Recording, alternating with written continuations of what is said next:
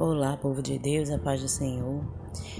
Me chamo Daniela e vamos para mais um episódio do livro de Mateus, onde estamos hoje no capítulo 17 e vamos falar um pouquinho sobre a transfiguração de Jesus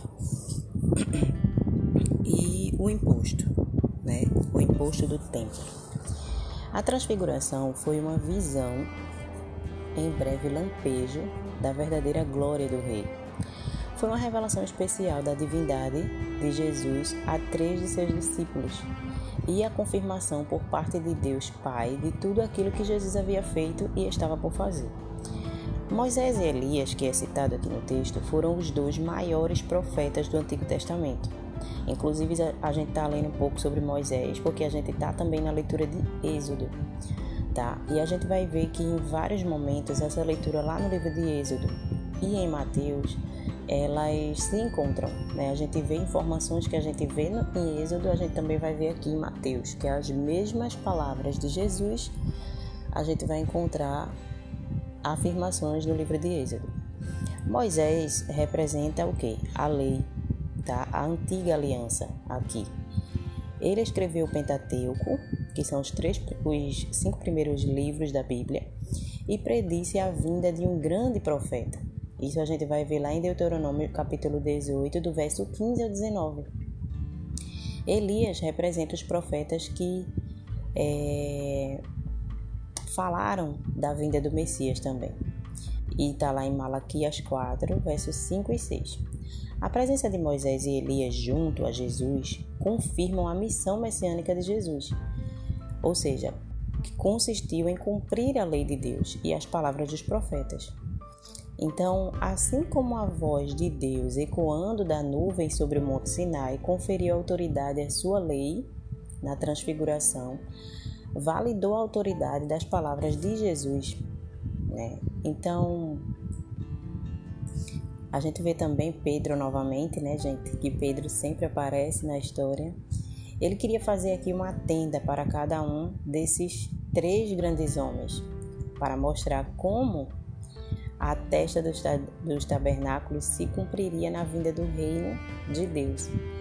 Pedro tinha uma concepção correta é, a respeito de Cristo, né?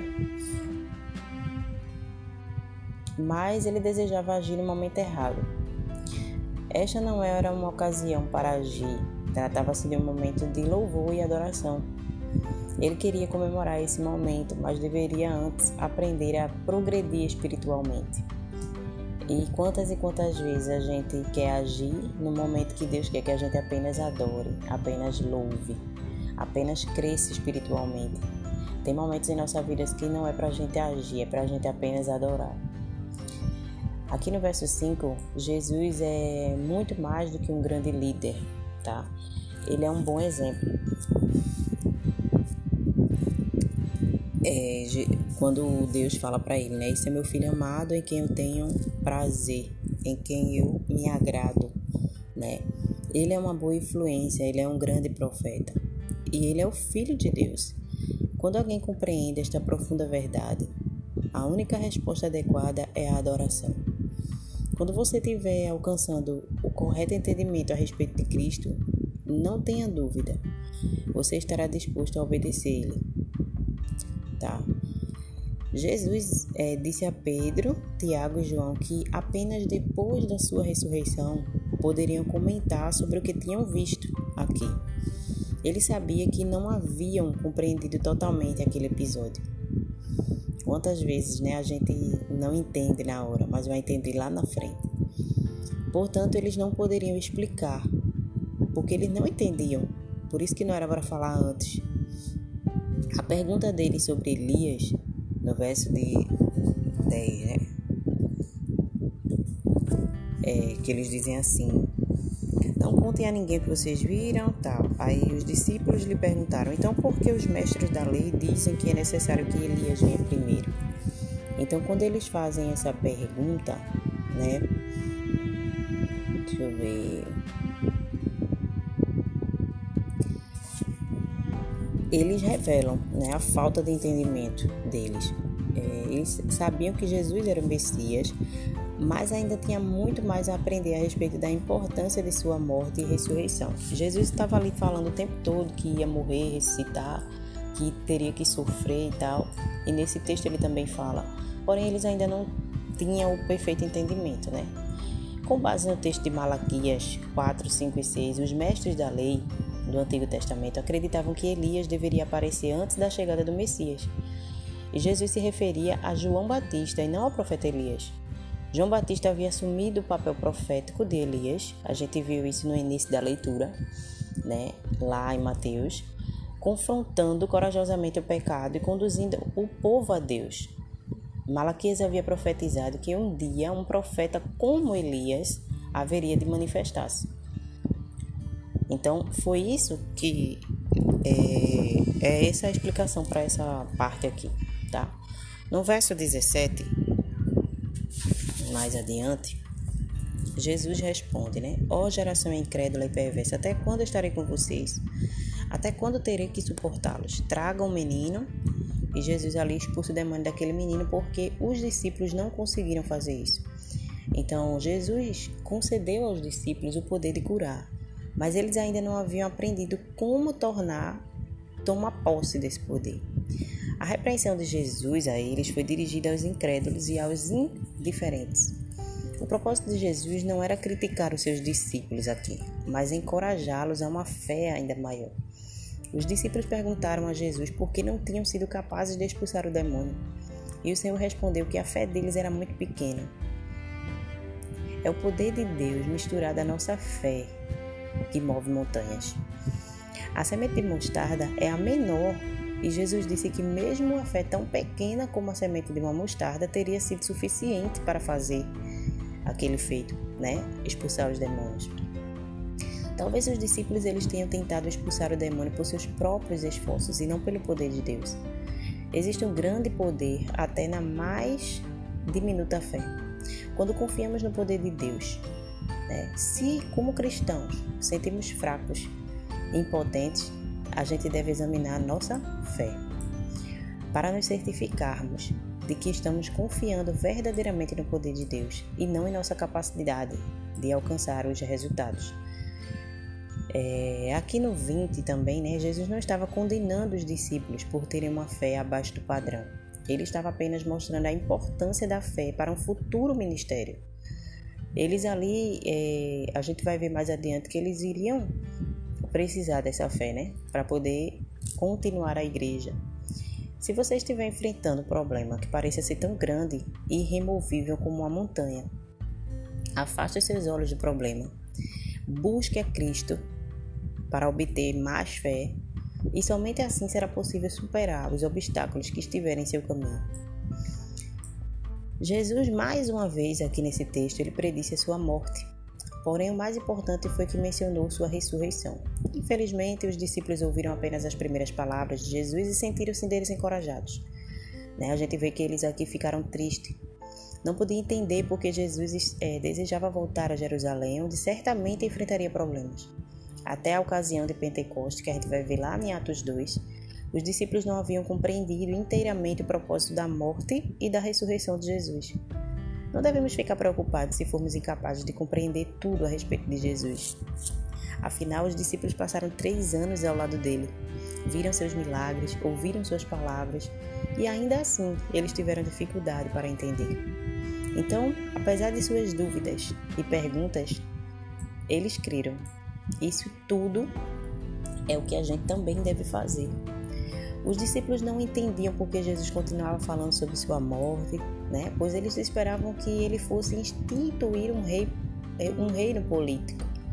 Né? A ideia da morte de Cristo malograva as esperanças dos discípulos, pois eles não sabiam que a morte e a ressurreição de Jesus viabilizariam a implantação do reino de Deus. Era através da morte e da ressurreição. Todos os homens judeus tinham a obrigação de pagar o imposto, a gente vê aqui a questão do imposto, para a manutenção do templo. É, os coletores de impostos erguiam tendas para recebê-los. Somente Mateus registra esse episódio. Talvez porque ele próprio tenha sido um coletor de impostos, ele achou importante colocar no livro. Então, como de costume, Pedro respondeu a pergunta sem realmente saber a resposta. Lá no verso 24 e 27. 24 a 27. Quando Jesus pergunta para ele, o mestre de vocês não paga imposto do templo, né? Eu peço os os coletores falaram para Pedro e Pedro, sim, paga. Ele respondeu. E Pedro entrou na casa e Jesus foi o primeiro a falar. E perguntou: O que você acha, Simão? De quem os reis da terra cobram tributos e impostos? De seus próprios filhos ou dos outros? E Pedro ele responde: Dos outros. Né?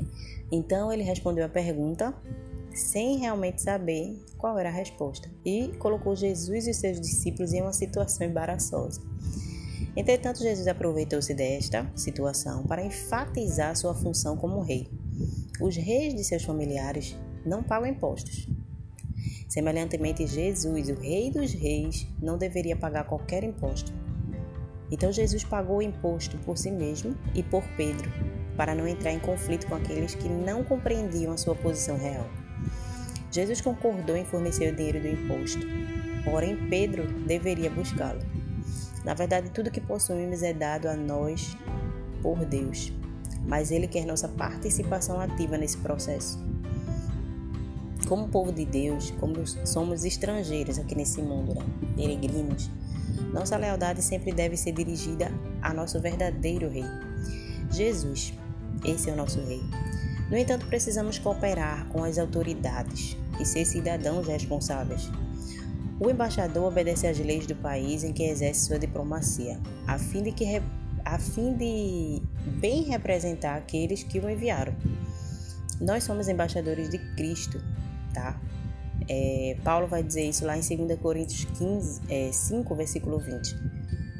E eu pergunto para você, para finalizar essa reflexão de hoje: será que você está sendo bom embaixador de Cristo nesse mundo? Pense nisso. Essa é a passagem de hoje. Espero que tenha abençoado a vida de cada um de vocês. É, vamos é, agradar a Deus com tudo fazemos. Vamos ser bons embaixadores de Cristo aqui nessa terra. Não tem isso de, ah, é, por eu ser cristão eu não devo fazer, eu não devo realizar. Essa, essa, eu já falei um pouquinho sobre isso, de separar né, o profissional, separar a política da religião, separar isso. Não, gente, a gente vive para a glória de Deus. Então, tudo o que a gente faz reflete né, no nosso papel devemos é, viver para a glória de Deus em todas e qualquer área da nossa vida. Não só na igreja, não só como cristão. Ah, eu vou ser cristão aqui. Quando eu estiver ali, eu já é outro sistema, não. O nosso sistema é o sistema do céu. A gente é embaixador de Cristo. Então, como é que a gente vive nesse mundo? A gente está representando alguém e a gente representa o Senhor. Então, a gente não deve escandalizar o nome dele. É isso que a palavra espero que abençoe o seu dia. Eu espero que o Senhor abençoe o seu dia de hoje, que você possa crescer cada vez mais espiritualmente, crescer na graça e no conhecimento do Senhor. Deus abençoe e tenha um ótimo dia.